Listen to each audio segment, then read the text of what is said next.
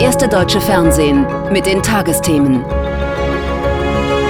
Heute im Studio Ingo Zamperoni und Thorsten Schröder. Guten Abend, willkommen zu den Tagesthemen. Schönen guten Abend. Mitte des nächsten Jahrzehnts sollte es soweit sein. Der letzte Schritt auf dem Weg zur fossilfreien Mobilität im Straßenverkehr. Denn ab 2035 sollen in der EU keine Neuwagen mit Verbrennermotoren mehr zugelassen werden. Im Prinzip bräuchte man solche Zapfsäulen dann nur noch für Altwagen. Es sei denn, und jetzt kommt der deutsche Verkehrsminister ins Spiel, man ließe künftig auch synthetische Kraftstoffe, sogenannte E-Fuels, in neue Autos dann mit Verbrenner fließen. Und weil Volker Wissing droht, ansonsten Deutschlands Zusage zum Verbrenner aus zurückzuziehen, droht sich mal wieder Ampelkoalitionsfrust aufzustauen. Martin Schmidt. Es geht ums Auto, wenn sich der Verkehrsminister mit der Umweltministerin verhakt. Immer wieder um die Zukunft des Autos. Seit Wochen kein Fortschritt in der Frage, ob nicht nur Schienenprojekte, sondern auch Autobahnen schneller gebaut werden sollen. Und es gibt noch mehr Streit. Die Ministerien mit völlig konträren Ansichten. Dieses Mal geht es nicht nur um Asphalt, nein, gleich um das komplette Aus für Verbrennermotoren oder um deren Überleben mit synthetischen Kraftstoffen, E-Fuels. Eine Pilotanlage für deren Herstellung hat Porsche gerade in Chile eröffnet. Der Sportwagenhersteller sieht E-Fuels als Ergänzung zur E-Mobilität und so soll es funktionieren. Mit der Windkraft wird Strom erzeugt.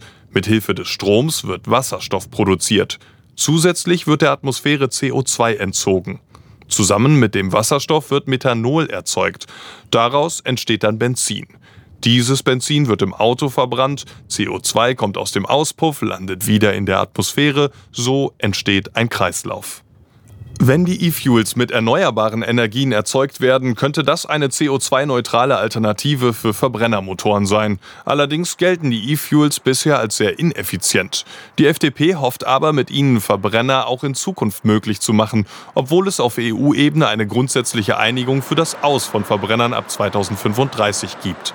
Die FDP hat immer klar gesagt, wir stimmen einer, einem Kompromiss nur zu, wenn es eine Beantwortung der Frage gibt, wie geht man mit Verbrennungsmotoren nach 2035 um, diese zu verbieten, auch wenn sie mit äh, synthetischen Kraftstoffen klimaneutral betrieben werden können, macht keinen Sinn.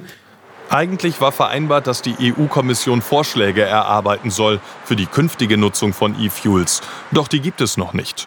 Was den Verkehrsminister ärgert, stört Umweltministerin Lemke nicht. Sie möchte das Verbrenner aus auf EU-Ebene endlich besiegeln, sieht die deutsche Zustimmung nur noch als Formsache.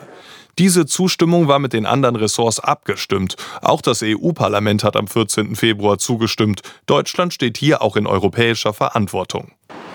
Doch so über Kreuz, wie sich die beiden Ministerien liegen, ist eine Zustimmung Deutschlands in der finalen Abstimmung kommende Woche kaum noch denkbar.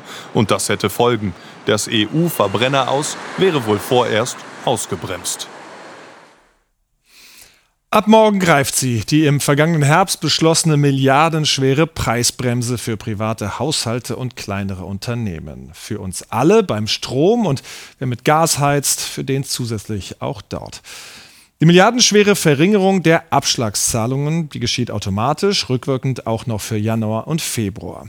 Für Anreize zum Energiesparen soll dabei folgende Regelung sorgen. Für bis zu 80 Prozent des im September prognostizierten Jahresverbrauchs gilt ein Preisdeckel. Beim Strom sind das 40 Cent pro Kilowattstunde und beim Gas sind es 12 Cent pro Kilowattstunde. Und für alle verbrauchten Kilowattstunden über 80 Prozent gelten dann die aktuellen Tarife. Wer also Energie spart, spart dabei Geld. Einzelheiten von Susanna Jalek. So, ja, dann schauen wir mal. Seit Monaten wird er mit Anfragen förmlich überrannt. Energieberater Christian Weindorf hilft Menschen dabei, ihren Gasverbrauch zu reduzieren. Der Druck aufs Budget, bei vielen ist er groß. Ich bin viel im Ruhrgebiet unterwegs. Ähm, da trifft es wirklich viele Menschen sehr hart, äh, gerade Rentner, die ein altes Häuschen haben. Sein heutiger Kunde, Marcel Gieswein, will sein Haus energetisch umrüsten. Bis es soweit ist, wird die Gaspreisbremse auch seine Familie entlasten. Ich halte es für, für, kurzfristig für ein gutes politisches Mittel, ähm, wobei die natürlich sehr breit gestreut ist äh, und jeden trifft. Also Menschen, die es sich leisten könnten, eigentlich trifft es halt genauso wie Menschen, die, die sowieso Probleme haben. Ne? Und äh, ich habe ein relativ großes Haus, was ich beheize äh, und deswegen hilft es mir natürlich besonders. Eine vierköpfige Familie, die für ihren Gastarif 18 Cent pro Kilowattstunde, das heißt insgesamt 435 Euro zahlen müsste, wird durch die Gaspreisbremse pro Monat 116 Euro einsparen können, rund ein Viertel. Auch beim Strompreis gibt es einen Preisdeckel. In dieser Beispielrechnung würde die Familie 21 Euro monatlich sparen. Die Energieversorger sollen den Abschlag automatisch anpassen und die Kunden schriftlich darüber informieren, so die Theorie. Doch in der Praxis gibt es bereits Probleme. Uns liegen schon einige Schreiben vor und insofern sehen wir leider unsere Befürchtung bestätigt, dass viele Anschreiben nicht in Ordnung sind und dann möglicherweise auch in vielen Fällen die Umsetzung der Energiepreisbremsen nicht in Ordnung ist, zu Lasten von Verbraucherinnen und Verbrauchern. Und viele Kunden haben noch gar kein Anschreiben bekommen, müssen womöglich länger warten auf Entlastung. Kommen die Energiepreisbremsen zu spät? Auf dem Weltmarkt ist der Gaspreis zuletzt deutlich gesunken. Lag er im Dezember im Spitzenwert bei 150 Euro pro Megawattstunde, sind es aktuell nur noch rund 50 Euro. Erste Energieversorger korrigieren ihre Preise wieder nach unten. Denn Europa habe es geschafft, Gas einzusparen und neue Gasquellen zu erschließen. Allerdings besteht jetzt die Gefahr, dass ein kleines Problem, sei es bei einer Pipeline, sei es bei äh, ähm, zu starker Nachfrage in Europa im besonders kalten Winter, sofort den Markt kippen lässt und wir wieder deutlich höhere Preise sehen. Viele Kunden hat der Preisschock im vergangenen Jahr verunsichert. Wer kann, versucht umzurüsten, zum Beispiel mit Hilfe eines Energieberaters. Die Energiepreisbremse kommt, aber ob sie uns wirklich entlastet, darüber habe ich vor der Sendung gesprochen mit Thomas Engelke, Experte für Energie und Bauen beim Verbraucherzentrale Bundesverband in Berlin. Guten Abend, Herr Engelke. Guten Abend, Herr Zamperoni. Ab morgen greifen also die Energiepreisbremsen beim Gas und bei Strom. Was glauben Sie, werden die ihre Wirkung auch tun? Äh, es ist gut, dass jetzt diese Preisbremsen für Strom, für Gas und für Wärme in Kraft treten. Wir haben das ja im letzten Jahr gesehen, als insbesondere die Gaspreise für die privaten Haushalte förmlich durch die Decke gingen. Äh, bei uns in den Verbraucherzentralen, in, in den Beratungsstellen äh, kamen sehr viele Verbraucherinnen und Verbraucher, die uns berichtet haben, dass sie viermal, sechsmal, achtmal äh, so viel bezahlen mussten für ihr Gas wie zuvor. Und das möchte ich nicht nochmal erleben. Deswegen ist es gut, dass diese Preisbremsen jetzt kommen, obwohl inzwischen die Börsenpreise äh, für Strom und für Gas sinken. Warum kommt das bei den Kunden nicht an, wenn die Preise ja sinken und trotzdem sind sie eben noch so hoch? Ähm, die Unternehmen, die, die Energieanbieter haben sich im letzten Jahr äh, relativ teuer an den Börsen einkaufen müssen und diese Preise geben sie jetzt zeitversetzt an die privaten Haushalte weiter. Im letzten Jahr war es umgedreht. Da konnten sie noch günstige Preise äh, weitergeben. Davon haben die Verbraucher und Verbraucher profitiert. Jetzt ist es andersrum. Wir erwarten aber, dass die Unternehmen auf keinen Fall Gewinne machen und sowie sie können, dass sie dann auch die sinkenden Börsenpreise sofort an die privaten Haushalte weitergeben. Wie groß schätzen Sie das Risiko ein, dass es solche Mitnahmeeffekte gibt, dass es eben nicht weitergegeben wird an die Verbraucherinnen und Verbraucher? Äh, das Risiko ist natürlich da. Wir unterstellen ganz generell den Unternehmen nicht, dass sie das tun, aber es gibt mit Sicherheit äh, schwarze Schafe. Äh, da muss man gegen vorgehen. Wir beobachten die Entwicklung sehr genau. Die Verbraucherzentralen tun das auch. Und wir haben ja auch das Bundeskartellamt, das rechtlich äh, eine neue Kompetenz bekommen hat äh, von der Bundesregierung. Äh, das Bundeskartellamt kann auch die Unternehmen prüfen, ob die die Gaspreisbremse richtig umsetzen, die anderen Preisbremsen auch. Äh, und die Unternehmen müssen dem Bundeskartellamt nachweisen, dass ihre Erhöhen äh, dass ihre Erhöhungen rechtens sind. Wenn das nicht der Fall ist, äh, kann das Kartellamt zurückfordern und auch Bußgelder verhängen. Und wir erwarten, dass das Kartellamt auch tätig wird. Aber grundsätzlich, glauben Sie, dass die Preisbremsen, diese Gas- und Strompreisbremsen, dass es die richtigen trifft und dass es ausreichend ist? Ähm, das ist tatsächlich äh, das Problem von Anfang an gewesen mit den Preisbremsen. Das ist das viel zu sehr das Prinzip Gießkanne. Das heißt, die, die viel verbrauchen, bekommen auch viel raus. Die, die immer schon gespart haben, gerade nicht. Das ist nicht gerecht. Äh, und ähm, wir haben seit Jahren ein anderes Instrument gefordert. Äh, das ist ein Rückzahlungsmechanismus für Direktzahlungen von der Regierung an alle Bürgerinnen und Bürger. Und damit könnte man auch viel besser steuern, äh, dass das Geld bei denjenigen ankommt, die es brauchen. Äh, und das sind insbesondere die Haushalte mit geringem Einkommen. Ein wichtiger Baustein ist auch das Energiesparen. Da sind ja auch Anreize eingebaut in diese Bremsen. Aber reicht das? Müssten die noch viel, nicht noch viel stärker sein? Naja, also trotz Preisbremse zahlen die privaten Haushalte heute ungefähr doppelt so viel für ihre Gasrechnung wie vor zwei Jahren. Ich denke, das ist Sparanreiz genug. Viele können kaum diese Rechnungen zahlen. Noch dazu äh, wirkt die Preisbremse nur bei 80 Prozent des Energieverbrauchs. Für 20 Prozent äh, müssen die Verbraucherinnen und Verbraucher den vollen Preis bezahlen. Also ich denke, das ist äh, Anreiz genug, um zu sparen. Und es ist auch gut, wenn gespart wird, weil dann auf die Versorgungssicherheit in den nächsten Winter eingezahlt wird. Herr Engelke, ich danke für das Gespräch. Ich danke Ihnen. Die Energiewende ist natürlich nicht nur eine Herausforderung für uns in Deutschland. Wie gehen andere europäische Länder auf der Suche nach klimafreundlichen Energiealternativen vor? In Portugal sind die Dinge im Fluss, buchstäblich. Der Tâmega im Norden des Landes liegt nicht nur pittoresk in der Landschaft, sein Wasser gewährleistet Versorgungssicherheit, indem seine ganze Kraft genutzt wird und reduziert so die Unberechenbarkeit von Wind- und Sonnenenergie innerhalb des portugiesischen Stromnetzes. Und zwar mit Hilfe eines Pumpspeicherkraftwerks. Sieht so die Zukunft einer verlässlichen Energieversorgung aus? Sebastian Kisters hat sich's mal angesehen. Portugal wird zum grünen Riesen. Es gibt schwimmende Solarparks. Die Kraft des Wassers wird vielerorts zur Stromerzeugung genutzt. Und dann sind da noch die vielen Windräder.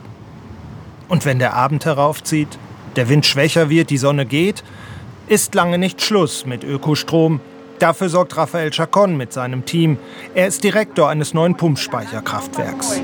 Dieses dröhnende Kraftwerk zähmt unberechenbare Wind- und Sonnenenergie, es gleicht Angebot und Nachfrage beim Strom aus.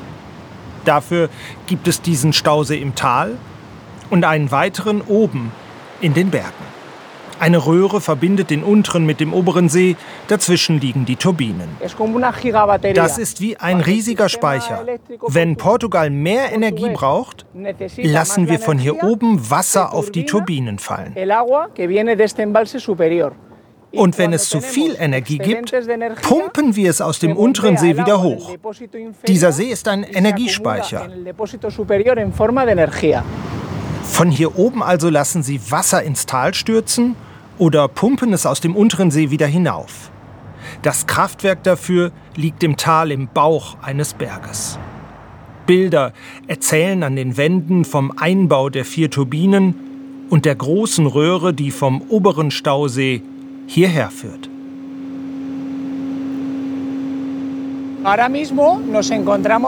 Jetzt sind wir im Herzen des Kraftwerks.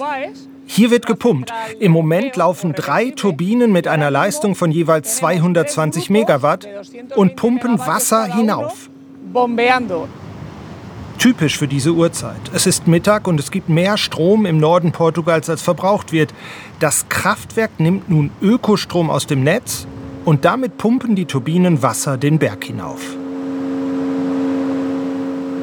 Nicht weit entfernt entsteht derweil ein normales Wasserkraftwerk. Der Ausbau erneuerbarer Energie schreitet in Portugal voran. In gut drei Jahren sollen 80 Prozent des Stroms aus Wasser, Sonne und Wind kommen. Einhergehend werden Pumpspeicherkraftwerke gebaut.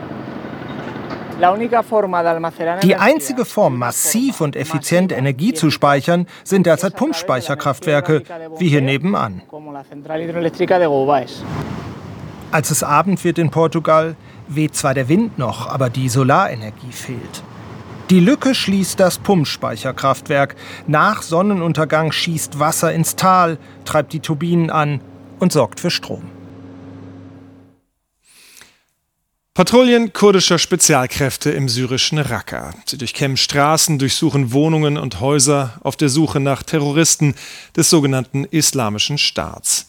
Die Terrororganisation war im syrischen Bürgerkrieg erfolgreich zurückgedrängt worden, doch ganz besiegt und ausgelöscht werden konnte sie nicht. Und so mehren sich seit einiger Zeit wieder die Terrorattacken, die Anschläge. Und das in einer Zeit, in der die Menschen im Norden Syriens nach dem verheerenden Erdbeben vor drei Wochen derzeit genug andere Sorgen haben. Unser Reporter Simon Riesche war im Kurdengebiet in Nordsyrien unterwegs und hat dort in der Stadt Al-Hasaka Menschen getroffen, die zwar vom Erdbeben verschont blieben, die aber vom Terror des IS gezeichnet sind. Der Kurde Agri Davud hat am eigenen Leib erfahren müssen, wozu der sogenannte Islamische Staat fähig ist. Der frühere Gefängniswärter zeigt uns ein Video, das ihn und andere Wärter als Geisel eines IS-Häftlingsaufstandes zeigt, gedemütigt, gefoltert. Etwa ein Jahr ist das jetzt her. Die, die uns das angetan haben, sind keine Menschen. Anders kann ich das nicht sagen. Vor meinen Augen haben sie meine Freunde abgeschlachtet. Was für Menschen machen so etwas? Ich habe Angst. Hasaka, Nordostsyrien. Lange gehörte die 200.000 Einwohnerstadt zu den friedlicheren der Gegend, jetzt nicht mehr. Unterwegs auf den Spuren neuen Terrors. Wir sind gerade angekommen, da erfahren wir, dass in der Nähe eine Autobombe explodiert ist. Furchtbar, aber leider nichts Besonderes, sagt der Kollege vom Lokalfernsehen.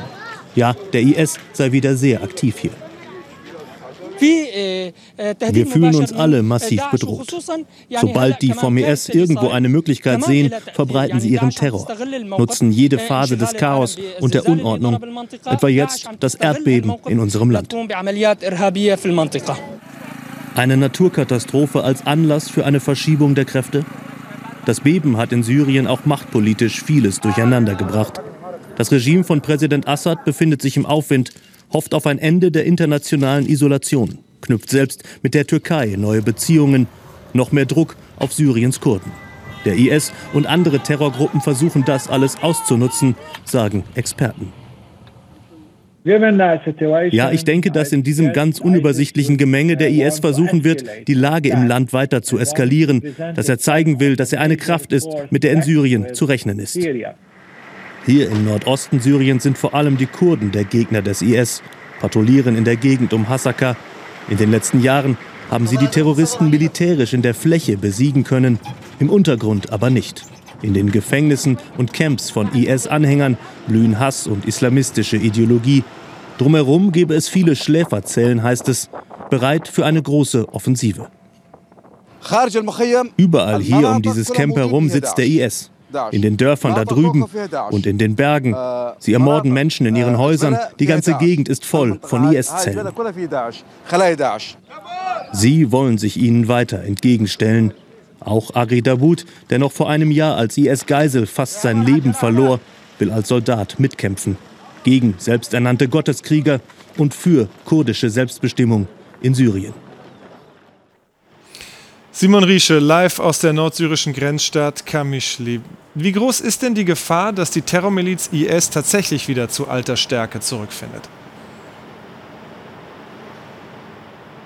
Naja, zu alter Stärke vielleicht nicht, denn es würde ja bedeuten, dass der IS dann auch wieder größere Territorien, Gebiete in, hier in Syrien oder im Irak kontrollieren würde. Danach sieht es zurzeit nicht aus. Aber selbst wenn es nicht die alte Stärke, sondern eine andere Stärke äh, wird, ist das verhängnis, verhängnisvoll. Denn wir haben das ja bei unseren Recherchen gesehen. Der IS ist eine starke, eine sehr gut vernetzte, eine sehr, sehr gefährliche Terrororganisation, die sehr, sehr viel Zerstörungsgewalt besitzt und auch gerade in den letzten Wochen sehr, sehr viele Menschenleben genommen hat. Also ähm, da ist die Angst ähm, der Kurden und der kurdischen Behörden doch sehr, sehr begründet, selbst wenn es eine andere Gefahr werden sollte, die von dem IS dann demnächst hier ausgehen wird und weiter ausgeht. Eine andere große Sorge der Kurden ist ja bis zu dem Erdbeben, dass die Türkei eine weitere Bodenoffensive gegen sie in Syrien starten würde. Droht das nach wie vor? Naja, also mit allen ähm, kurdischen Kommandeuren und anderen Beobachtern, mit denen wir hier gesprochen haben, da ist eigentlich die einheilige Meinung, dass es so kommen wird. Die trauen der Türkei nicht. Die gehen davon aus, dass es eine dass es eine weitere Angriffswelle geben wird, eine Bodenoffensive vielleicht. Ähm, also da sind die, die Sorgen doch sehr groß. Man traut den Türken nicht. Ähm, man äh, hat auf, äh, in der kurdischen Bevölkerung durchaus sehr großes Mitleid, auch mit den Menschen in der Türkei nach dem Erdbeben dort. Ob jetzt dieses Erdbeben eine Atempause im türkisch-kurdischen Konflikt mit den Menschen hier in Syrien geben wird, das bleibt sicherlich abzuwarten. Vor allem aber ähm, haben die ja, die, die kurdischen Machthaber hier ähm, auch den Appell immer wieder gerichtet an ihre Partner im Westen, an die Europäer, an die Amerikaner, dass sie doch bitte ihnen dann auch beistehen werden sollen. Also nicht nur sozusagen Danke sagen für die Leistungen, die die Kurden ähm, in Syrien im Kampf gegen den IS machen, sondern sie eben dann auch unterstützen im Konflikt mit der Türkei, die Türkei davon abhalten, anzugreifen und vor allem sie auch bei der ja, weiteren Bewältigung dieser IS-Krise zu unterstützen. Da geht es vor allem auch um die Rückführung von äh, Kombattanten, von ehemaligen IS-Kämpfern, die weiter in den Gefängnissen hier in Syrien sitzen und nur darauf warten, loszuschlagen und dann eben diese, diesen Konflikt mit, dem, mit, dem, mit der Terrormiliz IS dann noch weiter verschärfen würden. Da hofft man also sehr auf Hilfe aus dem Westen im IS-Konflikt und eben auch im Konflikt mit der Türkei. Simon, vielen Dank für die Informationen, den Bericht aus dem Norden Syriens. Und weitere Nachrichten des Tages jetzt mit dir, Thorsten. Los geht's mit den Sondierungsgesprächen in Berlin. Die dort regierende Bürgermeisterin Giffey strebt offenbar einen Koalitionswechsel an. Nach ARD-Informationen will sie dem SPD-Landesvorstand morgen Verhandlungen mit der CDU vorschlagen. Anders als bei einer Fortsetzung der rot-grün-roten Koalition könnte Giffey bei Schwarz-Rot nicht im Amt bleiben, weil die Union deutlich mehr Stimmen bekommen hatte. Regierender Bürgermeister würde dann voraussichtlich CDU-Spitzenkandidat Wegner. In der Koalition gibt es Streit über Pläne aus den Ministerien für Bau und Wirtschaft, die Energiewende beim Heizen zu beschleunigen. Danach dürften schon vom nächsten Jahr an nur noch Heizungen neu eingebaut werden, die zu zwei Dritteln erneuerbare Energien nutzen. Die FDP kritisiert, der Plan gehe weit über das hinaus, was im Koalitionsvertrag vereinbart sei. Dem widersprachen die Grünen. Bei der Deutschen Bahn haben die Tarifverhandlungen mit der Eisenbahn- und Verkehrsgewerkschaft EVG begonnen. Der Konzern legte noch kein Angebot vor, sondern wollte erst über die Forderungen der Gewerkschaft sprechen. Das lehnt die EVG jedoch ab und vertagte die Verhandlungen. Sie fordert 12 Prozent mehr Geld, mindestens jedoch 650 Euro bei einer Laufzeit von einem Jahr. Die Gewerkschaft Verdi hat für Freitag wieder zu Warnstreiks im öffentlichen Nahverkehr aufgerufen. Betroffen sind sechs Bundesländer. Zeitgleich soll es Protestaktionen von Fridays for Future geben. Auch heute wurden in Nordrhein-Westfalen, Niedersachsen, Baden-Württemberg und dem Saarland unter anderem der Nahverkehr, kommunale Kitas, Ämter und Müllabfuhren bestreikt. Die Volkswagen AG gerät wegen ihres Werkes in der Uigurenregion Xinjiang in China unter Druck, will aber am Standort dort festhalten. Immer wieder gibt es Berichte über Menschenrechtsverletzungen in der Region. Die Vereinten Nationen sprechen von schwerwiegenden Verstößen gegen die muslimische Minderheit dort. Kritik kommt auch vom eigenen Betriebsrat. Mehr dazu von Markus Görne. Der VW-Betriebsrat fordert angesichts der Menschenrechtsproblematik in Westchina die strategische Bedeutung des Werkes zu hinterfragen. Man müsse sogar prüfen, Zitat, ob nicht eine Beendigung der Aktivität dort richtig wäre. VW-China-Chef Ralf Brandstetter hält nach einem Besuch des Werks in der Uigurenregion an dem Werk fest. Es gebe dort keine Hinweise auf Menschenrechtsverletzungen. Er habe ein längeres Gespräch mit sieben Mitarbeitern geführt, unter ihnen auch Uiguren. Es werde für ein gutes Betriebsklima gesorgt. Schon zu Jahresbeginn hatte der China-Chef betont, Zitat, wir dulden keine Zwangsarbeit. VW betreibt das Werk gemeinsam mit dem chinesischen Staatskonzern SAIC, hat aber als Juniorpartner keinen direkten Einfluss. Die wiederkehrenden Vorwürfe über Zwangsarbeit und Umerziehungslager in Westchina belasten das Image von VW. Wer Sorbisch kann, so heißt es, der kann nicht anders und summt oder schunkelt sofort mit, wenn dieser Refrain erklingt. Dai me jatno jaiko. Übersetzt heißt das, gib mir ein Ei. Dabei ist die größere Sorge der Sorben nicht so sehr fehlendes Frühstücksfutter, sondern vielmehr die Tatsache, dass vielleicht bald niemand mehr summen könnte in dieser Sprache. Denn die Sprache der sorbischen Minderheit droht auszusterben und somit auch ein Stück Heimat, ein Stück Identität. Noch wird Sorbisch vor allem in der Lausitz gesprochen, doch auch dort von immer weniger Menschen. Andreas König war mittendrin in Dissen-Strisow in Brandenburg, wo sie tapfer dagegenhalten und für den Erhalt der einst verbreiteten Sprache kämpfen. Wenn diese drei sich treffen, dann sprechen sie Sorbisch, genauer Niedersorbisch-Wendisch. Hier im Dorf Dissen war das mal weit verbreitet vor langer Zeit. Wenn sie reden, klingt das so.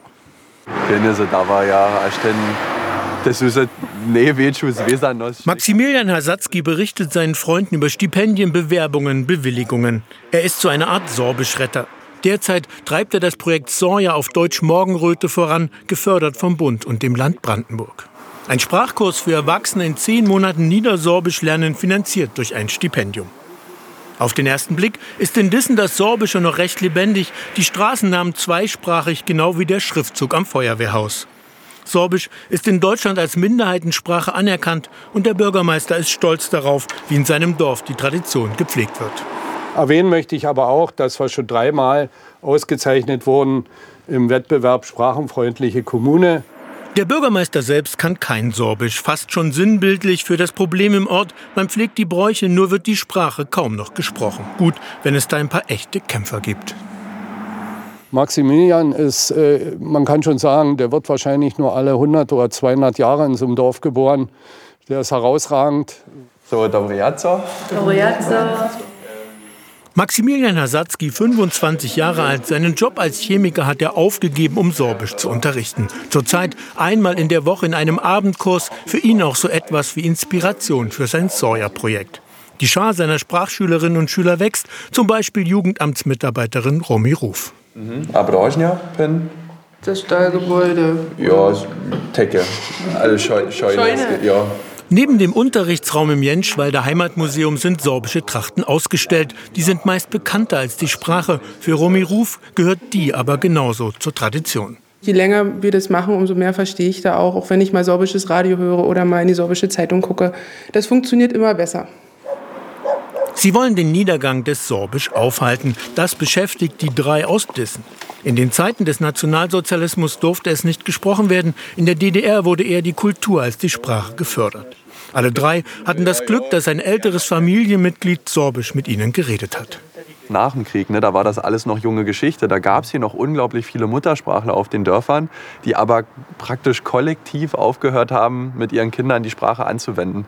Äh, und viele Leute, die in dieser Generation groß geworden sind, erzählen das immer so ganz oft, dass die, da haben dann da irgendwie unterm Tisch gespielt und die Eltern haben sich auf Sorbisch unterhalten, was die Kinder irgendwie nicht verstehen sollten. Zwar wird heutzutage Sorbisch in der Schule unterrichtet, doch im Alltag wird nach wie vor hauptsächlich Deutsch gesprochen. Die Schule schafft das einfach nicht, diese benötigte Zeit zu liefern. Wenn ich ähm, Englisch oder Französisch lerne in der Schule, wenn ich nur drei Stunden in der Woche das irgendwie vom Lehrer höre, der Unterschied ist, ich kann Spotify anmachen, ich kann äh, meinen Streamingdienst anmachen und habe den Input. Beim Sorbischen habe ich das nicht. In diesen Tagen ist Maximilian Hasatzky hauptsächlich unterwegs für seine Mission Sorbisch retten. Es geht ins Wendische Museum in Cottbus, da fragt er nach Praktikumsplätzen für sein Soja-Programm. Christina Klim ist hier Kuratorin und eine verwandte Seele. Natürlich sprechen die beiden Sorbisch miteinander. Dass gerade junge Leute hier die Sprache wieder für sich entdecken, ist ein kleiner Fortschritt für Christina Klim. Es ist sicherlich anders als zu Mutters und Großmutters Zeiten, aber es tut sich was. Und genau das ist wichtig, dieses Jetztzeitige ins Sorbische äh, einzuflechten und äh, den Jungleuten den Auftrag weiterzugeben. Ob die Reiterin in Dissen spontan auf Sorbisch gegrüßt hat, wohl eher nicht, aber das soll sich ja ändern. Die ersten Bewerbungen für den Sawyer Sprachkurs hat Max Hasatzky in diesen Tagen erhalten. Was hat dieses grüne Bild mit dem Kölner Dom zu tun? Auf den ersten Blick rein gar nichts, doch was Sie hier sehen, hat die Kunstwelt verändert. Quantum, das erste Werk, das auf Basis der NFT-Technologie hergestellt wurde. NFT steht dabei für Non-Fungible Token, was so viel bedeutet wie nicht austauschbare Kryptowerte und ist damit letztlich ein digitaler Besitznachweis für etwas, was es nur virtuell gibt. Und das hat dann doch wieder was mit einer von Deutschlands meistbesuchten Sehenswürdigkeiten gemeinsam, dem Kölner Dom. Denn das Westportal dieses gotischen Meisterwerkes ist nun in kleinteilige Einzeltoken gestückelt, für jedermann virtuell zu erwerben und zu besitzen. Was es genau damit auf sich hat, berichtet Birgit Fernig. Für den 23-jährigen Bankangestellten aus Bergisch Gladbach ist das heute kein gewöhnliches Geschäft, sondern eine Investition in die Zukunft. Seit heute gehört ihm dieser kleine Teil vom Dom, jedenfalls virtuell. Denn der wurde digital aufgenommen und in kleine Bildausschnitte, sogenannte NFTs, aufgeteilt und diese werden jetzt verkauft. Für Melvin Berscheid ist es mehr als nur eine digitale Investition. Ich habe den äh, NFT vom Kölner Dom erworben, weil ich mich einfach sehr hier mit der Köln identifiziere und ich sehr schön finde, jetzt auch ein NFT zu haben von etwas, was mir auch persönlich viel bedeutet, und zwar den Dom direkt nebenan. Der Kölner Dom als digitales Kunstwerk. Mehr als 3000 Ausschnitte vom berühmten Westportal gingen heute in den Verkauf. Menschen in der ganzen Welt können online die NFTs für jeweils 245 Euro erwerben. Eine neue Form des Spendensammelns, erklärt Rüdiger Fuchs vom Dombauverein diese digitale Form wendet sich wahrscheinlich auch sehr an junge Menschen, an jüngere Generationen. Und ich glaube, es ist wichtig, dass auch jetzt die jüngere Generation einbezogen wird in die Finanzierung, in die Bauerhaltung des Domes. Denn die Restaurierung des gotischen Meisterwerks kostet jährlich mehr als 7 Millionen Euro. Ständig müssen die empfindliche Sandsteinfassade und Basaltsäulen ausgebessert werden. Unser Alt-Altpräsident hat mal gesagt, dem Kölner geht immer das Herz auf, wenn er den Dom sieht, aber nicht unbedingt das Portemonnaie. Und wir hoffen, dass jetzt auch das Portemonnaie ein bisschen für uns aufgeht. Früher habe man Kupferstiche vom Dom verkauft, um Geld zu generieren. Heute wendet sich die digitale Spendenaktion vor allem auch an eine internationale Klientel. Schließlich besuchen jährlich über sechs Millionen Menschen aus aller Welt den Kölner Dom. Jetzt gehe es darum, diese Strahlkraft zu nutzen, um Menschen zu mobilisieren, so Saskia Draxler, eine Expertin für digitale Kunst. Ich glaube, im Zentrum steht wirklich das Fundraising, dieser Betrag, der einmal fließt und mit dem sich vielleicht dann junge Leute mit dem Kölner Dom und dem Erhalt des Kölner Doms identifizieren können und, und stolz sind, dass sie einen Kölner Dompixel in ihrer Wallet haben. Doch für Melvin Berscheid ist sein Stück Dom auch ein digitaler Vermögenswert. Ich habe den NFT sowohl erworben, äh, weil ich mir eine Wertsteigerung davon erhoffe. Allerdings bin ich auch ähm, sehr von den äh, Bildern generell fasziniert. Der Auftakt für eine neue Form des Spendens ist geschafft. Nach dem Westportal sollen noch weitere Abschnitte des Doms digitalisiert werden, denn seine Instandhaltung wird nie zu Ende gehen. Und zum Ende der Sendung schauen wir noch aufs Wetter. Carsten, wie sind die Aussichten für die ersten Märztage? Meistens noch ziemlich sonnig, ab und zu ein bisschen Nebel und in den Nächten bleibt es frostig. Aber bevor wir in den März stolpern, schließen wir erstmal ganz ordnungsgemäß den Herbst ab, äh, den Herbst, den Februar ab und damit auch den meteorologischen Winter. Hier mal die Entwicklung der Wintertemperaturen in Deutschland in den letzten rund 140 Jahren. Das ist die Trendlinie. Es wird logischerweise immer wärmer aufgrund des Klimawandels und die wärmsten Winter haben wir in den letzten 20, 30 Jahren erlebt. Jetzt kommt der diesjährige Winter dazu, 2022, 2023 und der lag um zwei Grad höher bei den Temperaturen als im langjährigen Mittel. Interessant ist auch die Verteilung des Niederschlages. Wir haben nämlich eine Zweiteilung bei uns in Deutschland erlebt. Im Norden, im Nordosten war es zu nass, zum Teil mehr als 140 Prozent kamen herunter an Regenwasser, während es im gesamten Süden und besonders im Südwesten stellenweise sehr trocken war. Und trocken ist das Stichwort, um jetzt nach vorn zu schauen in den März hinein, denn es geht auf jeden Fall trocken weiter. Die Nacht sternklar und tagsüber erwarten wir für morgen sehr viel Sonnenschein. Es wird eigentlich dann wirklich ein sonniger Frühlingstag, der morgige 1. März. Im Süden zwischen der Donau und dem Alpenrand kann sich stellenweise dichter Nebel halten. Im Norden sehen wir ab und zu ein paar Wolkenfelder, die auch mal dichter sein können. Die Temperaturen gehen nachts verbreitet in den frostigen Bereich zurück. Minus 1 bis minus 9 Grad. Unmittelbar an den Küsten bleibt es gerade so frostfrei. Und in den Tälern des Erzgebirges kann es örtlich sogar kälter werden als minus 13 Grad tagsüber dann am kältesten im Nebel, also zum Beispiel ganz im Süden an der Donau oder nach Süden weiter Richtung Allgäu, 0 Grad nur. Am Abhang des Bayerischen Waldes erwarten wir hingegen mit nordöstlichem ablandigem Wind oder besser gesagt absinkenden Wind die höchsten Temperaturen plus 11 Grad. Meistens sind es 6 bis 9 Grad. Die weiteren Aussichten wenig Änderung, außer dass vor allem in der Nordhälfte die Wolken zunehmen. In der Mitte und im Süden geht es meistens sonnig weiter. Die Temperaturen bei Sonnenschein bis zu 12 Grad. Der Frühling kann kommen. Vielen Dank, Carsten, für diese Aussichten. Und das waren die Tagesthemen für heute. Im Anschluss begrüßt hier im ersten jetzt Sandra Maischberger Sie mit ihren Gästen, unter anderem dabei Bundesaußenministerin Annalena Baerbock. Und die nächsten Nachrichten gibt es in der Tagesschau um 0.05 Uhr. Wir sind morgen Abend wieder für Sie da. Bis dahin sagen wir Tschüss. Tschüss. Und bleiben Sie zuversichtlich.